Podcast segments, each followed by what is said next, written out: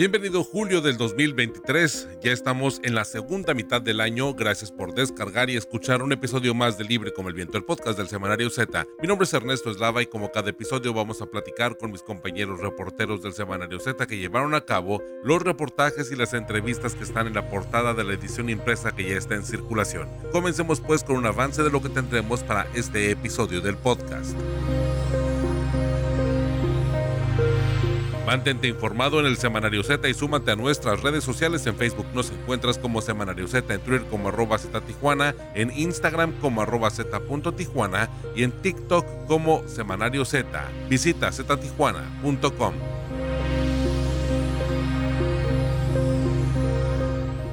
En la edición 2570 del 30 de junio al 6 de julio de 2023 tenemos, gasta gobierno 52 millones de pesos en rentar automóviles. Es un trabajo de mi compañero Eduardo Villalugo con quien platicaremos que el gobierno actual de Marina del Pilar Ávila Olmeda ha continuado otorgando contratos a Carlos Alberto Guerrero Villanueva para el arrendamiento de vehículos blindados para funcionarios de primer nivel, tal como lo hizo en la administración de Francisco Vega de la Madrid. También Infame secuestro de migrantes. Mi compañero Luis Carlos Sainz nos va a platicar acerca de este periodo de un año en donde ha registrado una privación de migrantes que ha aumentado en 675% de acuerdo a lo estimado por la Comisión Nacional de los Derechos Humanos. Personas vestidas de migración identifican a extranjeros para secuestrarlos y los cárteles interactúan con coyotes para plagios y también el trasiego de droga. También los traficantes de la Fiscalía General del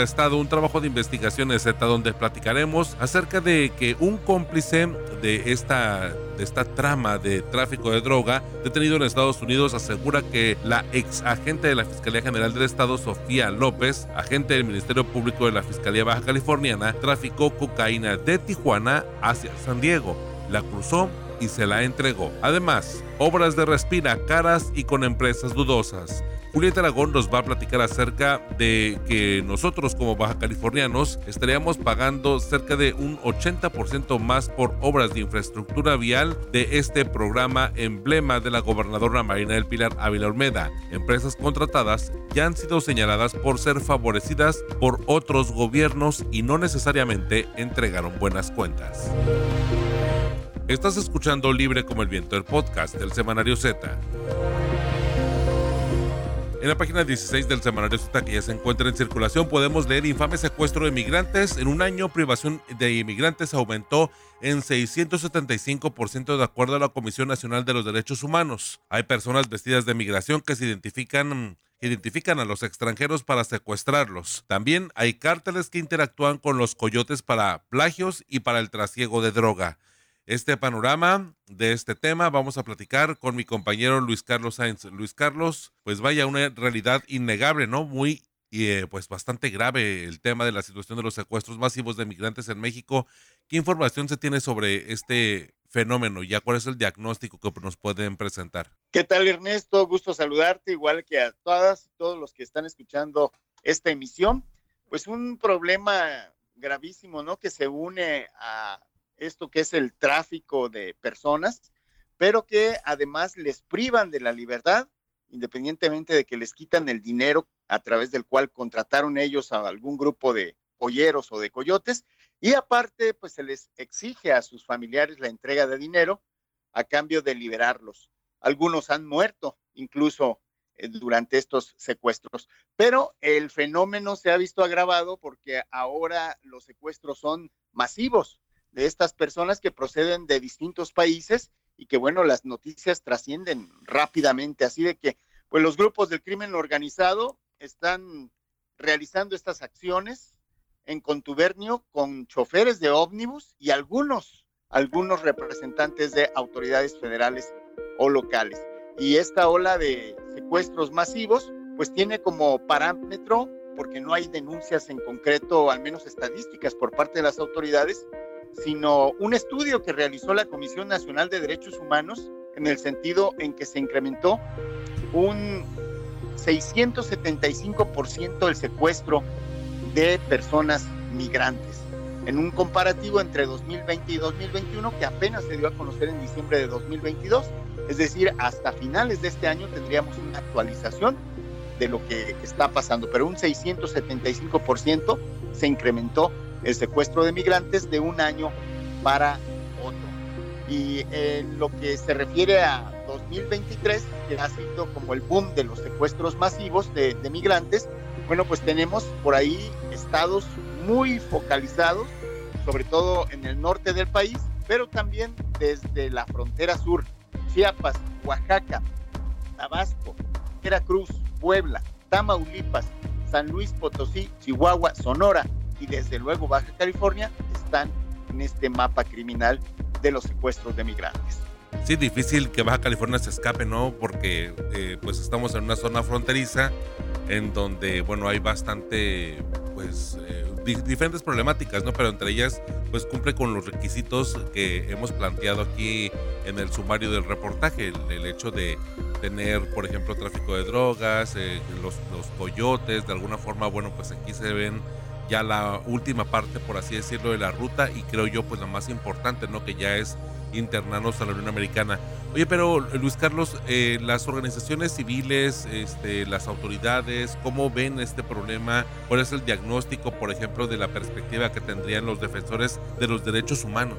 Las autoridades no hablan acerca del tema, reaccionan cuando pues, la prensa o la comunidad internacional opina sobre este tema. Son precisamente las organizaciones de la sociedad civil las que se encargan de poner el dedo en la llaga, las que denuncian, las que señalan, las que atienden y asisten a las personas migrantes. Muchas veces son estos grupos los que se enteran de algún secuestro y lo denuncian a las autoridades porque familiares de migrantes se acercan primero a estos grupos que a las propias autoridades. Así de que, bueno, como en el caso de Alma Migrante Asociación Civil, platicamos con Graciela Zamudio Campos, la directora, y ella pues nos confirma que los criminales se han crecido ante la impunidad que impera en México al no existir una atención integral a este problema. Y los pocos datos que tenemos sobre el fenómeno, pues los ha emitido la Comisión Nacional de Derechos Humanos, no las autoridades. Y sobre todo nos hace énfasis, eh, Graciela, que han cambiado las formas de encontrar a las personas en contexto de movilidad por parte de estos secuestradores y, por ejemplo, ahora se suben mucho a los autobuses personas identificándose como personal del Instituto Nacional de Migración, que en lugar de revisar tarjetas por razones humanitarias u otro tipo de documentos migratorios, les solicitan documentos que acrediten las, la nacionalidad de esa persona, es decir, los identifican por el país que son y esto los convierte de inmediato en candidatos a ser secuestrables.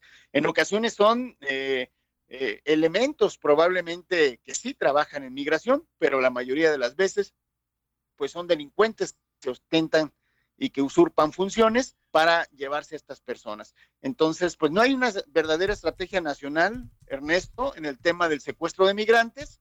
Y, y Graciela Zamudio dice, bueno, pues si está pendiente el asunto de los 72 migrantes de San Fernando, Tamaulipas, en 2010, sigue pendiente de que se restaure la justicia, ¿qué se puede hacer con los nuevos casos. Es, es muy difícil, ¿no? Sí, hay un desdén, ¿no? Creo que, bueno, se nota como este, pero desde hace ya mucho tiempo, tampoco no quiero eh, señalar como si esto fuera un problema nuevo o de la actual administración federal, eh, sino que pues siempre ha habido un desdén, de hecho nada más como para canalizar y para poder de alguna manera ver eh, el diagnóstico, a lo mejor en una zona fronteriza como Tijuana, bueno, pues aquí es muy conocido que eh, la mayoría, sino es que el 95% de los albergues que, existen, si no es por no decir todos, los albergues que, existen son de la iniciativa privada, ¿no? Son albergues de organizaciones civiles y desde ahí, ¿no? Ahí e, ese puro aro nos da, nos da cuenta de cómo es que las autoridades destinan uno, dos albergues, probablemente un tercer albergue temporal por ahí para poder atender a familias, pero a familias con ciertas circunstancias, o a migrantes, mejor dicho, con ciertas circunstancias. Entre ellas, la primera es que, bueno, vengan en familia o que sean mujeres con hijos. Básicamente como que esa sería una de las condicionantes para poderlos atender. Los que vienen solos, pues simplemente los canalizan a albergues de la organización civil que pues solamente pueden estar pues cerca de una semana cuando mucho. Y eso es que estamos hablando de que ya cuando están en la zona fronteriza hay una especie de mezcla entre flujos entre los deportados, los repatriados, los que vienen en tránsito, y al final de cuentas todo eso es migración, es decir, situaciones, o mejor dicho, personas en situación de movilidad que me parece que ahí cuando se habla, ya se lo trasladamos al recurso económico de cómo financiar esta ayuda, cómo atenderlos, al menos lo, lo asistencial, pues lo hacen por caridad las organizaciones civiles que eh, una buena parte son religiosas, las otras pues el gobierno atenderá a sus albergues y son pues ahora sí que muy focalizados los esfuerzos. Lo comento, no tiene nada que ver esto con el reportaje propiamente de que venga dentro, pero lo comento porque creo que nos da como una vista, ¿no? Este Luis Carlos de cómo ese panorama de la atención y el esfuerzo que tiene el gobierno en general, todos los gobiernos por atender este problema que se concentra o que hay una, pues, eh, vamos a decirlo así, una, una, un gran acento de esto dentro de las zonas fronterizas. Y bueno, también, y bueno, también llama mucho la atención que muchas de los migrantes víctimas refieran que ahí en, en, este tránsito que sus secuestradores pues se hacen pasar por agentes de migración, Luis Carlos. Regresando a lo que comentas acerca de las organizaciones de la sociedad civil que son las que atienden, pues hay que mencionar que no la están pasando muy bien, Ernesto, porque están escaseando los fondos. Son sobre todo fundaciones internacionales las que proveen de fondos a estas organizaciones mexicanas, algunas internacionales, pero por ejemplo, Alma Migrante está pasando en este momento por un bache porque no están llegando ya las aportaciones para poder seguir asistiendo a estas personas. A pesar de ello, bueno, pues hacen su máximo esfuerzo. Pero en cuanto a estos sujetos que son o se ostentan como del Instituto Nacional de Migración, hay muchos testimonios. Por ejemplo, el de un joven guatemalteco de nombre Carlos Eduardo, que él salió eh, de eh, Guatemala un 8 de marzo quería llegar a los Estados Unidos, ingresó a México por Rosales, pasó por Salto del Agua, luego estuvo en la autopista de Cancún a Villahermosa para tomar un autobús, en Poza Rica tomó otro autobús hacia Reynosa y en Tampico se subieron tres personas que traían chalecos y dijeron que eran de migración, les pidieron su identificación, a los extranjeros los bajaron del camión, los apartaron, les dijeron que eh, pues mencionaron algunas estrofas del himno nacional, lo clásico, eh, y finalmente les dijeron, vamos a, tener que llevarlos a la oficina. Los llevaron a una casa, allá había más personas en una habitación tiradas en el piso y se dieron cuenta que se trataba de un secuestro. Eh, les exigieron sus números telefónicos para hablarle a su familia.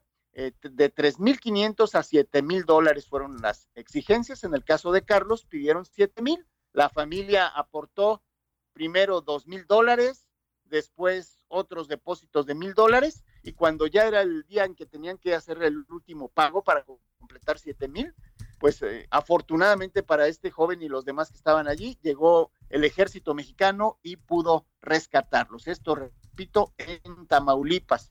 Estos secuestradores, eh, dos de ellos fueron detenidos, que no ocurre muy seguido, casi no hay detenidos al respecto, y estos recibieron 50 años de prisión por cada uno de los secuestrados, que eran nueve, así de que 450 años de cárcel en esas, eh, eh, pues, sumas de penas que sabemos que jamás pues, podrían cumplirse, pero eh, sí es un hecho que, pues, gente vestida de migración les exige sus documentos para ver de dónde provienen y convertirlos en personas secuestradas. Sí, así es. Cuando, cuando hemos tenido la oportunidad de, platicar con los migrantes que ya llegaron aquí a Tijuana y que eh, todavía llegan y algunos los detienen y están en estos centros de migración, bueno, hacen de pronto alusión a eso, ¿no? Eh, digo, porque también algunos no es su primera vez que transitan por México y a final de cuentas saben que parte de todos los riesgos que existe y que tienen los migrantes y que van a enfrentarlos y ahora todavía aparte aumentarles si los riesgos son eh, no solamente en México sino en Centroamérica y tal independientemente de todo eso saben que dentro de las autoridades pues no saben exactamente bien cómo confiar y en dónde confiar porque bueno eh, el tema de que se los eh, pues la delincuencia organizada se uniforme como tipo migración que los detenga y tengan los canalicen para otros aspectos eh, o para otros delitos, bueno, pues ya se antoja pues mucho más complicado, ¿no? Oye, Luis Carlos, este, y, pero también en los últimos meses son varios los asuntos que han llamado la atención, incluso estos a nivel internacional, ¿no? Sí, son mm, bastantes.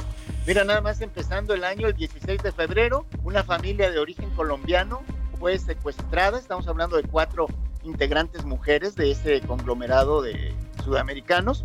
Esto ocurrió en San Luis Río, Colorado. Cuando siete días después las autoridades lograron liberarlos, bueno, pues hubo hasta un agradecimiento del presidente de Colombia, Gustavo Petro, a través de redes sociales. El 4 de abril fueron secuestrados guatemaltecos en Ciudad Juárez, los llevaron a una casa de seguridad y exigían a sus familiares de 15 mil a 20 mil dólares. Una mujer implicada fue detenida. También ese 4 de abril desaparecieron 23 migrantes que salieron de Guanajuato con rumbo a Coahuila a bordo de dos camionetas rentadas. 60 mil pesos por cada víctima es lo que pedían. Fueron rescatados en Matehuala, que se ha convertido como en una eh, localidad, destino de migrantes secuestrados, como lo vamos a escuchar enseguida. El 2 de mayo también un grupo de 10 colombianos viajaban hacia Estados Unidos y en la carretera Sonorita San Luis Río Colorado fueron secuestrados. Tres días después, liberados. El 6 de mayo, también en Sonora, San Luis Río Colorado, en una casa de seguridad, resulta célula de los Capitos tenía a 113 migrantes, algunos de ellos secuestrados de autobuses. Y el hecho más reciente, o de los que podemos recordar, así pues apenas hace unas semanas, el 15 de mayo, 49 migrantes y dos operadores de un autobús fueron secuestrados en San Luis Potosí. También aparecieron por allá por Matehuala y bueno, pues eran una importante cantidad, ¿no? Y sobre todo que esto trasciende internacionalmente porque pues de esas personas, siete eran de Venezuela, 19 de Honduras, dos de Brasil, uno de Cuba, 14 de Haití y seis de El Salvador. Pues vaya la situación que, que se vive y en verdad hay que ponerle foco a esto, creo que es muy... Y, em, para muchos podría ser algo como ajeno o que no solamente le incumbe a la gente que necesita moverse que, o es expulsada de sus lugares de origen por cuestiones meramente de inseguridad, que eso es eh, el primer parteaguas y creo que de lo que más escuchamos cuando ya llegan y hacen el tránsito por toda la República Mexicana y llegan a zonas fronterizas, lo que más escuchamos es eso, que vienen huyendo de la inseguridad.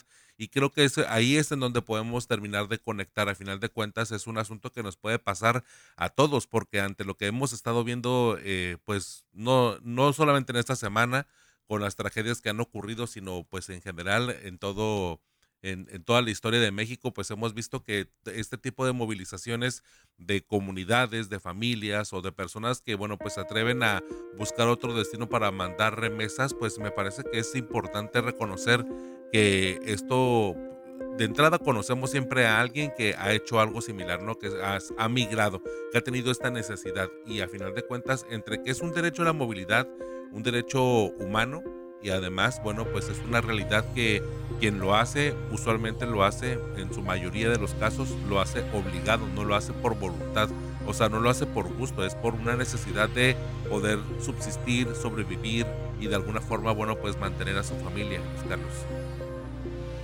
Sí, y fíjate que respecto a lo que platicamos de que no hay políticas adecuadas, hablando de la política de migración y de prever y pues de alguna manera evitar que ocurran estas situaciones. la misma Graciela Zamudio de Alma Migrante nos dice que no hacer nada al respecto hace al Estado responsable de todas las muertes, de todas las privaciones de la libertad fuera del procedimiento y pues nos trae mucha responsabilidad, sobre todo desde el punto de vista internacional. Pues sí, de hecho, si no, el, el, como el silencio también dice mucho, la inacción o, eh, o mantenerse inerte, pues también también nos, puede, también nos puede ser responsables. Pues Luis Carlos Sáenz, muchísimas gracias por este gran avance. Eh, en verdad que bueno, creo que a la migración en zonas fronterizas le ponemos mucha atención, pero sabemos que en el resto de la República, si ustedes tienen la oportunidad de compartir este podcast o de llevarse el, el semanario Z a otras partes o revisar nuestro portal ztijuana.com y rescatar estas historias, estas estadísticas, estos diagnósticos nacionales, bueno, también de alguna manera poder sensibilizar mediante pues estos estudios que a final de cuentas hablan y retratan mucho de nuestras realidades que tienen que ver con pues nuestra vida cotidiana y con la inseguridad que se vive en el país. Luis Carlos, tus redes sociales para mantenernos en comunicación y para poder seguir abriendo y hablando de este de esta situación en redes sociales. En Twitter estoy como arroba Sánchez. Perfecto, Luis Carlos. Bueno, nos leemos, nos escuchamos pronto. Gracias. Un fuerte abrazo para todas y para todos. Ya tienes tu Z, recuerda que cada viernes puedes encontrar la edición impresa de nuestro semanario con los voceadores. Z, libre como el viento. Los traficantes de la Fiscalía General del Estado es uno de los titulares del semanario Z que ya se encuentra en circulación. Cómplice detenido en los Estados Unidos asegura que Sofía López, agente del Ministerio Público de la Fiscalía Baja Californiana, traficó cocaína de Tijuana a San Diego, la cruzó y se la entregó. Esto es lo que podemos leer en la página 11 del semanario Z que ya se encuentra en circulación. Y para hablar un poco acerca de este trabajo periodístico de investigaciones Z, vamos a hablar con mi compañera Rosario Mozo. Rosario, pues bueno, vaya tema, el segundo caso ya que se ha registrado relacionado eh, con agentes de la Fiscalía General del Estado. Platícanos de qué va este reportaje periodístico. Hola Ernesto, un saludo a todos los oyentes del podcast Libre como el Viento del Semanario Z. En este trabajo abordamos la captura que realizó el gobierno de Estados Unidos del segundo agente, como acabas de mencionar, del Ministerio Público de la Fiscalía de Baja California, encabezada por Ricardo Carpio, el segundo detenido bajo la administración de la gobernadora Marina del Pilar Ávila Olmeda por conspirar para llevar y distribuir droga de Tijuana a San Diego. ¿En qué coinciden? Ambos estaban en, las oficinas de los fiscales. Los dos tenían aprobados los exámenes de confianza y la dupla cometió el delito en día laborable usando su horario de comer que es de 3 a 6 de la tarde para cruzar a Estados Unidos. En este caso, el jueves 22 de junio del 2023, la Ministerio Público Ana Sofía López Osuna, de 32 años, con nueve años de servicio en la Fiscalía adscrita a la Oficina del Fiscal Regional de Tijuana desde el año 2016, ese jueves López Osuna cruzó a Estados Unidos alrededor de las 15.25 horas, fue detenida más o menos a las 5 de la tarde y formalmente arrestada a las 9 de la noche. De acuerdo a la acusación presentada ya en juicio, Oliver Alan Rosas Gómez, su presunto cómplice, era vigilado como parte de una investigación. A, la señorita Sofía no la tenía ni siquiera en, en sus antenas. Él declaró que la funcionaria López cruzó 37.9 kilos de cocaína en su auto de Tijuana a San Isidro y dijo que recibió el Malibu de López, lo llevó a su casa donde ya lo estaban vigilando los policías, lo metió en la cochera, sacó los paquetes de narcóticos ocultos y luego devolvió el coche. Sofía López fue detenida después que el cómplice le regresara el carro en una plaza comercial. La dijeron los agentes que ella cometió una falta de tránsito, la detuvieron, pasaron el perro de narcóticos, detectó la existencia de nervantes y se pusieron a revisar el carro y encontraron un compartimento secreto que no era de fábrica en el parachoques trasero, pero estaba vacío. La droga la encontraron más tarde en la camioneta Bronco en la que detuvieron a su cómplice Oliver, también en un compartimento Según este señor Rosas, transportaba eh, narcóticos al condado de Los Ángeles y él dice transportaban como si fueran los dos, aunque ya aclaró y declaró en su momento los fiscales que no eran pareja, ¿verdad? Pero bueno, que los dos transportaban al condado de Los Ángeles droga y declararon que estaban que le estaban pagando alrededor de 4 mil dólares por hacerlo. Oye, Rosario, bueno, este es el segundo caso, como ya lo comentamos, y bueno, precisamente justo el pasado 7 de junio, pero del 2022, fue el caso de Octavio André Espino Torres, el agente del Ministerio Público de la Fiscalía General del Estado, con el cargo de asistente en la oficina del titular Ricardo Iván Carpio, que fue detenido intentando cruzar 29.37 kilos de metanfetamina por la garita de San Isidro en diversos compartimentos ocultos en su automóvil, que digo, para contextualizar este caso, ¿no? Así es, efectivamente, recordemos que Espino Torres enfrentó el proceso judicial durante 10 meses, de los cuales nada más estuvo preso 3 porque obtuvo libertad bajo fianza. Durante ese tiempo sostuvo que no era culpable, asegurando que había sido víctima de una mula ciega que le habían sembrado la droga en el carro sin darse cuenta. Sin embargo, poco antes de que iniciara el juicio, se enteró de las pruebas que tenían en su contra, las más destacadas, los mensajes que sacaron de su teléfono celular en los que pudieron determinar que por lo menos en cuatro ocasiones Espino se puso de acuerdo con otro sujeto de nombre Mario para que viajara a Estados Unidos, le pedí instrucciones al cruzar y discutían por el pago de estos viajes. En abril del 2023 simplemente eh, Espino decidió evadirse de la justicia, no se presentó y el único anuncio que hizo el gobierno de Estados Unidos fue que iba a confiscar los 40 mil dólares que se habían dejado como fianza para que pudiera dejar el, llevar el proceso en libertad. Y para no olvidar, 11 años antes, el 22 de julio de 2010, Jesús Quiñones, entonces director de enlace de la Procuraduría General de Justicia del Estado, hoy FGE, con 14 años de servicio, fue detenido al concluir una reunión en las oficinas de la Policía de San Diego. Al día siguiente, las autoridades de Estados Unidos informaron que el agente mexicano era uno de los 32 detenidos como resultado del operativo Luz Verde, dirigido por el FBI, en el que se habían detectado 42 operadores criminales encabezados por Armando Villarreal y su jefe en el cártel arellano Félix, el, eh, Fernando Sánchez Arellano. A él lo acusaron de compartir información con un ex policía que era lugarteniente criminal de este grupo y que los ayudaba a operar en ambos lados. Quiñones argumentó en aquel momento que, que el, el sujeto este del miembro del CAF, era su informante oficial y que el fiscal Rommel Moreno lo sabía, pero este se negó a declarar en su defensa en Estados Unidos, entonces por recomendación de su abogado, Quiñones terminó declarándose culpable para purgar una condena de 7 años en lugar de 30 años de sentencia. Vaya, ese caso, y sí, bueno, no me acordaba, fíjate, no lo tenía en el radar, pero sí, fue bastante sonado este, este asunto. Y recordando un poco o haciendo referencia a lo que pasó el miércoles en la, en la conferencia matutina de la gobernadora, bueno, a destacar mucho que el fiscal, y eso lo digo muy a título personal porque lo vivimos, ¿no? Ahí en zetatijuana.com, ahí pueden eh, encontrar esta nota. Eh, el fiscal estaba bastante molesto, sí,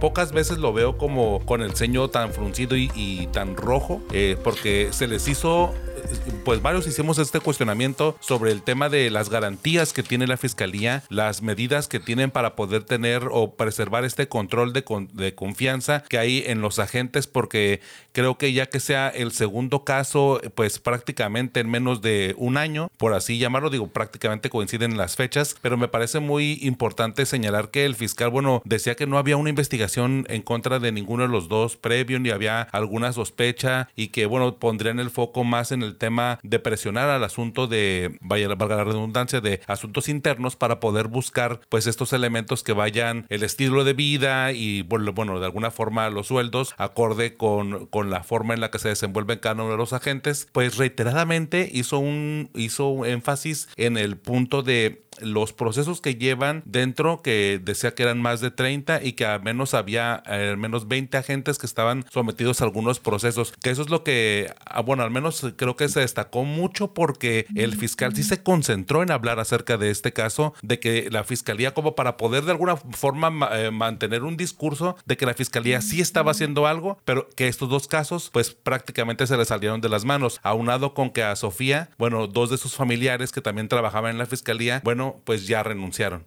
Sí, de hecho, Carpo intentó minimizar estos hechos señalando o comparando, contrastando con que en 10 meses en la Fiscalía Estatal se había ejercitado acción penal en contra de 23 servidores públicos. Es correcto. Según él, un 67% más que en años pasados. También dijo que 57 funcionarios de la Fiscalía habían sido remitidos a la Comisión de Disciplina, de los cuales 52 actualmente están siendo investigados por seguimiento en cuanto que su, situación prima, patrimonial no corresponde a su forma de vida. Pero también, curiosamente, dijo que le daba gusto que hubiera detenido a, la joven Sofía y que eh, de acuerdo a la información que tenía, sí era una situación de, de, complicidad, no era una de conspiración y de tráfico que no era una mula ciega, ¿no?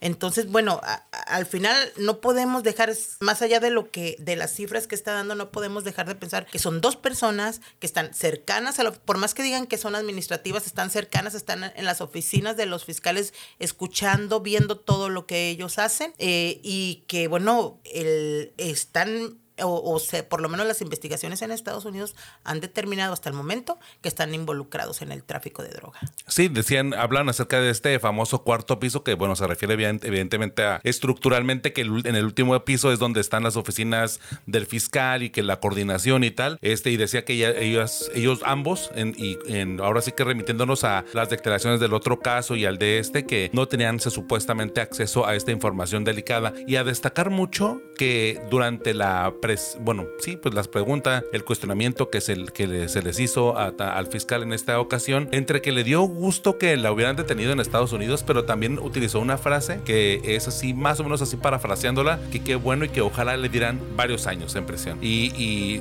pero también se dijo respetuoso. La verdad, algo paradójico, pero al final de cuentas que revela mucho de la, del sentir y, y sí quiero hacer mucho énfasis, en verdad nunca había visto al fiscal así, digo, tengo muy poco tiempo de, de, de verlo, ya como fiscal, pero a final de cuentas me parece que sí está llegando a un punto de estrés bastante, pues, delicado, ¿no? Dentro de la Fiscalía General del Estado. Este segundo caso creo que sí pone, pues, mucho foco tanto en el desempeño de la Fiscalía como en el trabajo de eh, Ricardo Iván Carpio. Por lo menos en sus controles de confianza. Así es. Pues muchísimas gracias, Rosario, por este gran avance. Sé que este trabajo y, bueno, y este, que este tema, este segundo caso, puede dar mucho de qué hablar y, bueno, pues ahí les compartimos este, pues, trabajo periodístico periodístico en el semanario Z que ya se encuentra en circulación. Está en la página 11, en donde, bueno, pues van a poder leer este trabajo y además, bueno, pues de alguna manera este, los detalles y lo que se ha dicho en torno a las investigaciones que se llevan a cabo. Muchísimas gracias, Rosario.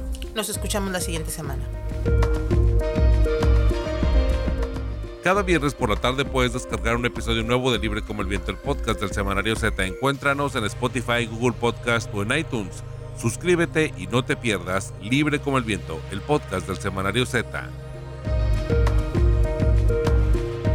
En la página 24 del semanario Z que ya se encuentra en circulación podemos leer gasta gobierno 52 millones de pesos en renta de autos. Sentenciado en Estados Unidos es el contratista. Como a la usanza del exgobernador Francisco Vega de la Madrid, Kiko Vega, el gobierno ahora de Marina El Pilar Ávila Olmeda de la Morenista continuó otorgando contratos a Carlos Alberto Guerrero Villanueva para el arrendamiento de vehículos blindados para funcionarios de primer nivel. Eduardo Villalugo nos trae este reportaje, platícanos de entrada quién es Carlos Alberto Guerrero Villanueva y por qué, bueno, pues destacar este detalle del el arrendamiento de los vehículos. Digo, el contraste es muy obvio, ya lo, ya lo dimos a conocer aquí en este sumario que escribes en la página 24. Es un esquema muy similar a lo que ya había hecho Francisco Vega de la Madrid con el mismo contratista. ¿Y quién es este contratista? Bueno, primero que nada, un gusto como siempre compartir este espacio, eh, Ernesto, en el podcast Libre como el Viento, podcast de Z. ¿Quién es este personaje que estás mencionando? Es nada más y nada menos que eh, el empresario que le vendió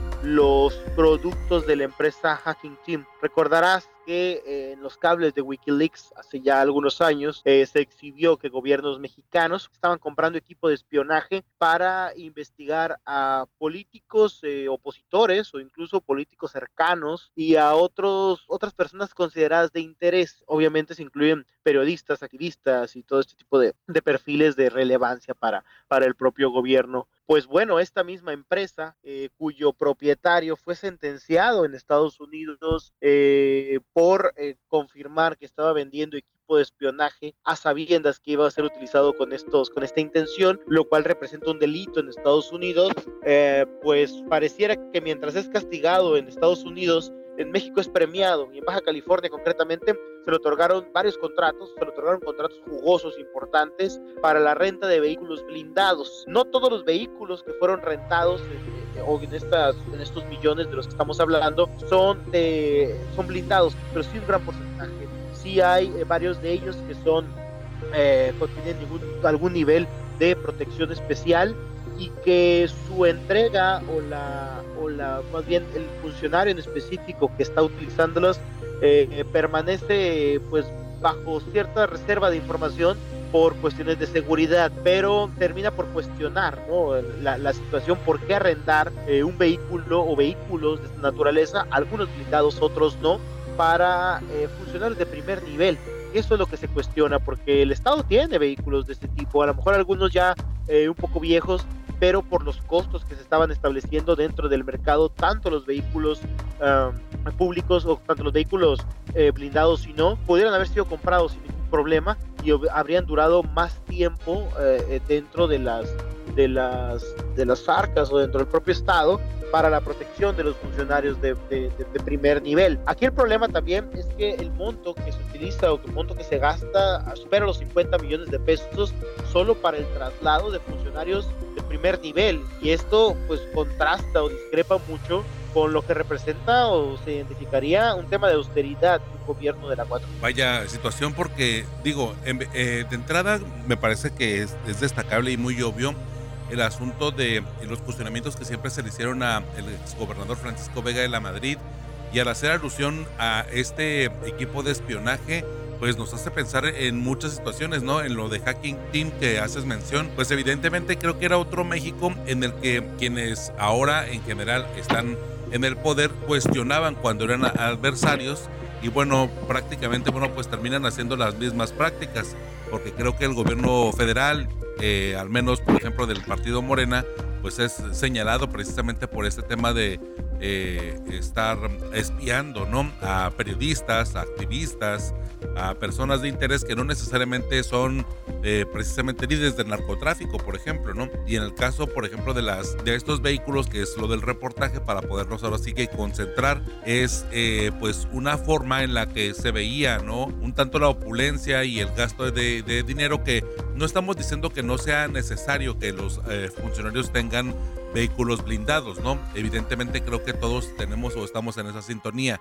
El asunto es que los, cuando el gobierno actual, cuando era oposición, lo señalaba, lo cuestionaba y bueno, además al personaje, al proveedor de este servicio y pues a final de cuentas ahora pues parece que todo se olvidó, ¿no? Ciertamente, y hay otros proveedores también, eh, por ejemplo, eh, hay una empresa, factura eh, dos, dos servicios de arrendamiento de vehículo, es una sola empresa, pero como una especie de intento por disimular que no es la misma empresa, ponen a personas físicas que son familiares, pues lo hacen por aparte, por así llamarlo, pero al final termina siendo la misma empresa la encargada. Entonces solamente, digamos, la, mamá de, esta dueña de esta empresa y una hija, eh, las dos ofrecen los servicios por separado, pero terminan siendo la misma empresa la que se encarga de dotar el servicio. Y esto obviamente también es algo que, que se cuestiona.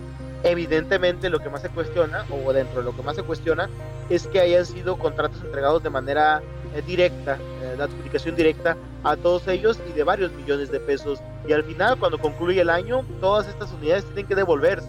Y si quieren utilizarse nuevamente, se tendrá que pagar el mismo monto. Entonces, pagaríamos el doble por lo que se está eh, ofreciendo de servicio en estos momentos. Y ah, hablamos también con lo, tuvimos la oportunidad de hablar con un empresario, concretamente con representante empresarial, como lo es Octavio Sandoval, y comentaba precisamente que este año o estos últimos años, a raíz posteriores a la pandemia, es el peor momento para poder eh, eh, recibir algún tipo de financiamiento o los esquemas de arrendamiento. ¿Por qué? Porque las tasas de interés son sumamente altas en estos momentos y todos estos gastos se cargan específicamente hacia, los, hacia el usuario o hacia el consumidor. Entonces, cualquier tipo de financiamiento es, un error en estos momentos y un ente como el gobierno del Estado, claro que tiene el poder económico suficiente para adquirir eh, vehículos de manera directa y, de contado. Sin embargo, ha decidido irse por un esquema es muy deficiente y que es muy caro para las necesidades que se tienen en estos momentos. Sí, claro. Y pues, bueno, nada más ahorita que estabas platicando acerca de precisamente estos comparativos y el contraste, los datos duros eh, me recordaste prácticamente el asunto del avión presidencial, ¿no? Que insistimos, el punto no es que, eh, obviamente como son responsables de un Estado, de la seguridad, de diferentes áreas importantes, van a requerir de cierta, pues de ciertos cuidados, por así llamarlo, de seguridad, de blindaje, eh, de comodidades para poderse transportar y más cuando va a California, bueno, pues hay que atravesar la rumorosa, hay que transitar por diferentes vialidades para poderse comunicar entre los siete municipios que hay, en fin. Todas esas características creo que son comprensibles. El asunto es que me recuerdas a lo del avión presidencial porque fue cuestionado en anteriores administraciones porque se dijo que no iba a ser oneroso y probablemente había o existen no otras alternativas no eh, como eh, para poder tener este blindaje estos equipos y de una manera un poco más eh, económicamente estratégica para no estar erogando y menos como lo comentó este experto en torno pues a tasas de interés más amplias que a final de cuentas terminen siendo una carga para el Estado. Digo, yo recuerdo que pues cada administración estatal y municipales han tenido autos blindados, algunos eh, propiamente adquiridos y ya cuando pasan eh, pues a, cierto kilometraje o, se necesita renovar, el automóvil se le designa a otro funcionario a lo mejor de, nivel, de bajo nivel. Pero bueno, esa es como una impresión, un diagnóstico que yo hago ahora sí que a título personal, pero me parece que sí indigna, ¿no? A e, este tipo de situaciones porque por diferentes elementos, ya los comentamos, pero me parece que sí es importante nada más tenerlo, tenerlo en la mente. Tienes toda la razón, Ernesto. Pues Eduardo, muchísimas gracias por este avance de este trabajo periodístico. Eh, pues tus redes sociales para mantenernos en comunicación y para poder de alguna manera, bueno, pues seguir con el debate, con lo que podemos encontrar en esta página 24 del Semanario Z que ya se encuentra en circulación, en donde gobierno gasta 52 millones de pesos en renta de autos y además un sentenciado en Estados Unidos es el contratista. Ciertamente, mis redes sociales son eh, Villalugo Informa a través de la página de Facebook, em, eh, Eduardo Villazeta en Twitter y Villalugo en la página de TikTok. Perfecto, muchísimas gracias Eduardo y pues te leemos y te escuchamos pronto. Muchas gracias Ernesto, un abrazo a ti y a todo el equipo. Estás escuchando Libre como el Viento, el podcast del Semanario Z.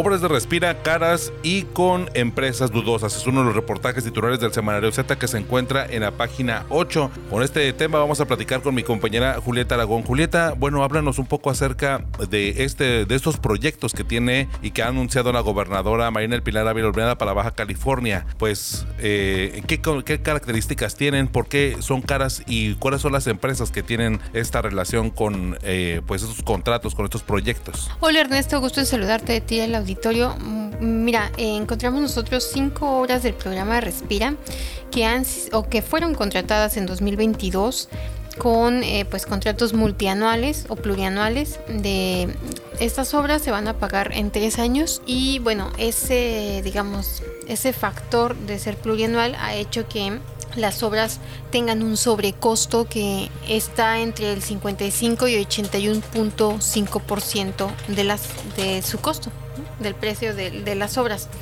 Se trata em, de contratos que, bueno, si uno sumara todos el sobrecosto de financiamiento de estas eh, cinco obras, pues eh, llegaría a la cantidad de 398 millones, que sería prácticamente hacer una de esas cinco obras. Que encontramos que, bueno, eh, bueno, antes quisiera recordar que el esquema de contrato plurianual fue aprobado por la mayoría de legisladores de Morena y partidos afines en el presupuesto de egresos tanto de 2021 como de 2022, es decir, pues tiene el aval del Congreso estos contratos plurianuales. Eh, pero al final hay que entenderlo que son obligaciones de pago que está adquiriendo el gobierno del estado. ¿Cómo funciona? Bueno, pues las empresas ganadoras de las licitaciones que se hicieron piden un, según lo que nos explicó el secretario de SIDURT, Arturo Espinosa, pues piden un, un crédito para poder hacer esas obras. Y bueno, el Estado es el que irá pagándolas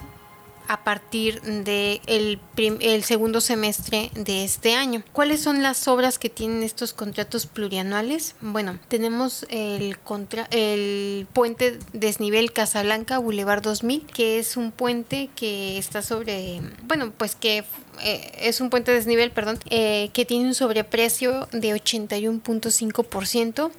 Es un contrato que se le asignó a la empresa 5 Contemporánea SADSB. El costo directo, digamos, físico de obra de materiales de construcción es de 179 millones, pero se terminarán pagando 378 millones ya con todo y el IVA. Y el gobierno pues lo pagará del 17 de agosto de 2023 al 17 de diciembre de 2025 como tú sabes como el auditorio sabe ya este proyecto pues ya tiene un avance significativo del 90%. Ya está, digamos, a, unos días de que sea abierto en su totalidad porque hace unos días eh, la gobernadora abrió la parte de abajo, la que corre por el Boulevard 2000. Eh, otro mm, proyecto con un contrato plurianual es, se trata del nodo a la mar Boulevard Terán Terán, cuya construcción lleva 12 o llevará 12 meses. Esta obra fue asignada a Arca del Pacífico SDRLDCB. Tiene un sobreprecio de 74.10%, es decir, en inversión física eh, hubiera costado 369 millones, pero con el financiamiento eh, cuesta 745 millones de pesos. Em, esta empresa eh, pues fue la que hizo el puente del Chaparral en la 2010, la de 2010, ajá, que hizo el puente del Chaparral, que ya, bueno, como todos sabemos, es un puente que ahorita está cerrado, que ya anteriormente había estado cerrado, que ya se había pues tenido problemas este, en su estructura. Entonces es la empresa que está haciendo el nodo a la mar. Luego en Mexicali tenemos otros dos contratos, igual plurianuales. Se trata de la, de la ampliación de la carretera Islas Agrarias, de la calle Novena al anillo periférico. Esta obra tiene un sobrecosto de 58.4%. También, eh, como te decía, pues todas estas obras fueron contratadas en 2022. Están pues próximas a, concluir las obras. Esta tiene un avance del 95%. Eh, la está construyendo la constructora cadena SADSB, cuyo, bueno, el monto del contrato total es de 335 millones, pero el monto físico de la obra es de 182 millones de pesos. Ahí también tenemos en Mexicali, eh, igual por contrato plurianual, la obra de remodelación y construcción del Boulevard Manuel Gómez Morín Sur y de la rehabilitación del Boulevard Cetis.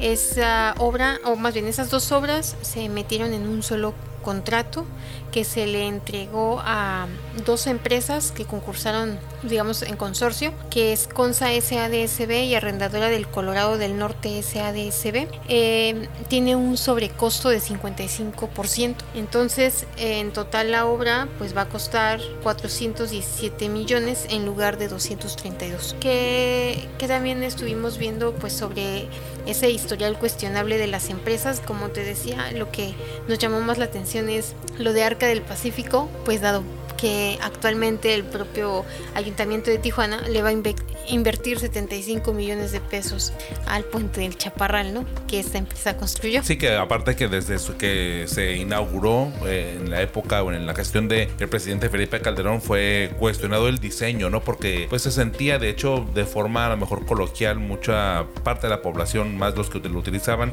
lo conocían de forma coloquial como el puente roto, porque tenía precisamente estas uniones con un poco, pues vamos a decirlo así, con las puntas un poco diferentes o con ángulos bastante pronunciados, o sea, no, se sentía como un flujo, ¿no? Y terminó siendo que a final de cuentas, como lo hemos revelado aquí en el Semanario Z, de acuerdo a los diagnósticos y a las primeras impresiones incluso que se tuvo después de, previo al, cierre, fue precisamente que estas separaciones de las vigas, bueno, eh, tenían un cálculo, pues, vaya, no tan eficiente que propició un, que se recargaran las losas, las ballenas de concreto y que a final de cuentas hoy nos tienen en una situación pues complicada. De hecho, para quienes transitan de forma binacional constantemente por la frontera y que regresan a Tijuana, ahí es en donde se hacen pues interesantes cuellos de botella y digo, estoy dando el contexto para conocer que esta obra en específico pues es muy cuestionada, pero además bueno, tiene como este ingrediente de que desde el inicio todo mundo o bueno, creo que muchos sospechamos acerca de la eficiencia y la ingeniería que se aplicó dentro de este proyecto. Y ahora bueno pues a lo que nos revelas este Julieta es precisamente que esta empresa bueno pues sigue participando en licitaciones sigue participando en obras públicas y que pues eh, está en, en, trabajos de una, que es la del desarrollo a la mar, ¿no? Sí, este, ahora sí que, pues ah, es paradójico, ¿no? Que por un lado, este, una obra que ellos construyeron eh, se tenga que, o se, se, vaya a reparar en próximos, en próximas semanas, y por otro lado, bueno, ellos están construyendo otra, otra obra que pues, eh, pues sí es eh, pues, este, importante, ¿no? porque ahí en ese punto del Alamar, pues sí hay bastante tráfico, o sea, sí, en teoría, pues la obra se hace para, para aliviar el tráfico, ¿no? O sea, sí es importante la obra. Em, también que encontramos, bueno, en el caso de 5 Contemporánea SADSB, que construye el puente Casablanca, que fue el que tiene el mayor sobrecosto. Bueno, lo que nosotros este, encontramos es que, o más bien recordamos en archivos, es que eh, en 2017 esta empresa se vio envuelta en un escándalo porque obtuvo el, en aquel entonces obtuvo el fallo de la licitación para rehabilitar el Boulevard Cucapá aquí en Tijuana. Eh, pese a que su propuesta económica no fue la más barata y participantes del concurso impugnaron la resolución del gobierno panista de Juan Manuel Gastelum Buenrostro. Eh, en, otro estado de donde es originaria esta empresa, que es Jalisco, eh, también hubo acusaciones por parte del equipo de campaña de el hoy gobernador Enrique Alfaro de Movimiento Ciudadano, acusando a las empresas del socio mayoritario y administrador general, que es el señor Rodrigo Ramos Gambi, de encabezar uh, pues la lista de contratistas favoritos en la administración del entonces gobernador Aristóteles Sandoval. Eh, también encontramos que en la constructora Cadena, que actualmente desarrolla la, la carretera Islas Agrarias, bueno, también se vio envuelta en, bueno, en observaciones cuando el presidente municipal de Mexicali era Jaime Díaz Ochoa, porque se le dio un contrato de 2.1 millones de pesos que la Auditoría Superior del Estado observó, porque ese contrato, bueno, era para mantenimiento de espacios públicos y en aquel entonces la observación es que no se habían comprobado los trabajos. En, em, por otro lado, en la empresa Consa SADSB y arrendadora del Colorado, que son eh, pues las que integran este consorcio que actualmente construye el Boulevard Marín Gómez, Manuel Gómez Morín perdón, y el Boulevard Cetis en Mexicali, pues también han sido identificadas como empresas favoritas en la administración del Ayuntamiento de Mexicali cuando la hoy gobernadora Marina del Pilar Ávila Olmeda era alcaldesa. Entonces, eh, bueno, eso fue lo que encontramos. También platicamos con el presidente de la Cámara Mexicana de la Industria de la Construcción de la delegación de Tijuana, Gabriel Vizcaíno, quien consideró que estos contratos plurianales, esta forma de hacer estas, estas obras de infraestructura, pues hace que las obras sean muy caras y pocas empresas puedan acceder a las licitaciones debido a que un banco es quien financia la obra o la mayor parte de la obra y no todas las empresas pueden tener ese ese apalancamiento. ajá. Este, él pugnó porque, bueno, por un lado, el gobierno estatal gestione recursos ante la federación para que se ejecuten en obra pública. Señaló que en el primer cuatrimestre de 2023 Baja California, eh, digamos, ejerció 9.26% del total asignado de 223 millones de pesos. En contraste, hay estados también del norte como Tamaulipas y Coahuila que ya habían ejercido más de 2 mil millones de pesos. Y también señaló o se pronunció a favor de que el presupuesto de egresos del Estado, que como pues em, sabemos cada año se tiene que aprobar el del siguiente ejercicio fiscal, pues se reconfigure a fin de que pues haya recurso para obra pública. ahora sí que, bueno, hay que decir una cosa. Em, estos contratos plurianuales, como te decía, fueron este, avalados por el Congreso local. ¿Y por qué se avalaron? Bueno, porque pues hay una necesidad de obras, ¿no? Eh, lo que nos decía el secretario de Infraestructura es que pues se priorizó el beneficio que traerían las las obras para la población que transita en zonas de conflicto vial. Y, bueno, la idea es que también con estas obras se dé más inversión, bueno, llegue más inversión extranjera y se abatan estos rezagos que por mucho tiempo pues hemos tenido en cuanto a infraestructura vial. Sí, de hecho, zonas que son eh, una mezcla o, están en puntos coyunturales donde se, se, eh, se, conecta el área residencial con áreas comerciales, incluso con áreas industriales. Me parece muy importante como destacar en estos proyectos de Respira, pues por ejemplo el paso a desnivel del Boulevard 2000 en la ciudad de Tijuana, donde muy cerca hay pues zonas comerciales y enfrente está la industrial, o también el contraste con el nodo a la mar, que ahí en el nodo a la mar está el asunto de ver eh, conectado la zona industrial también con pues una vía rápida y con este tema de la conexión pues del desplazamiento de toda la zona residencial que está en la parte superior. Digo nada más como para ejemplificar que lo que comentas no pues Julieta, muchísimas gracias por este avance. Eh, sí, muy importante reconocer y bueno, pues eh, ver que cómo se están desarrollando estas obras, estos proyectos, eh, dónde se están yendo nuestros impuestos, que a final de cuentas es ahí en donde estamos viendo pues el tema de la el sobreprecio, que es caro y que a final de cuentas, bueno, pues sí,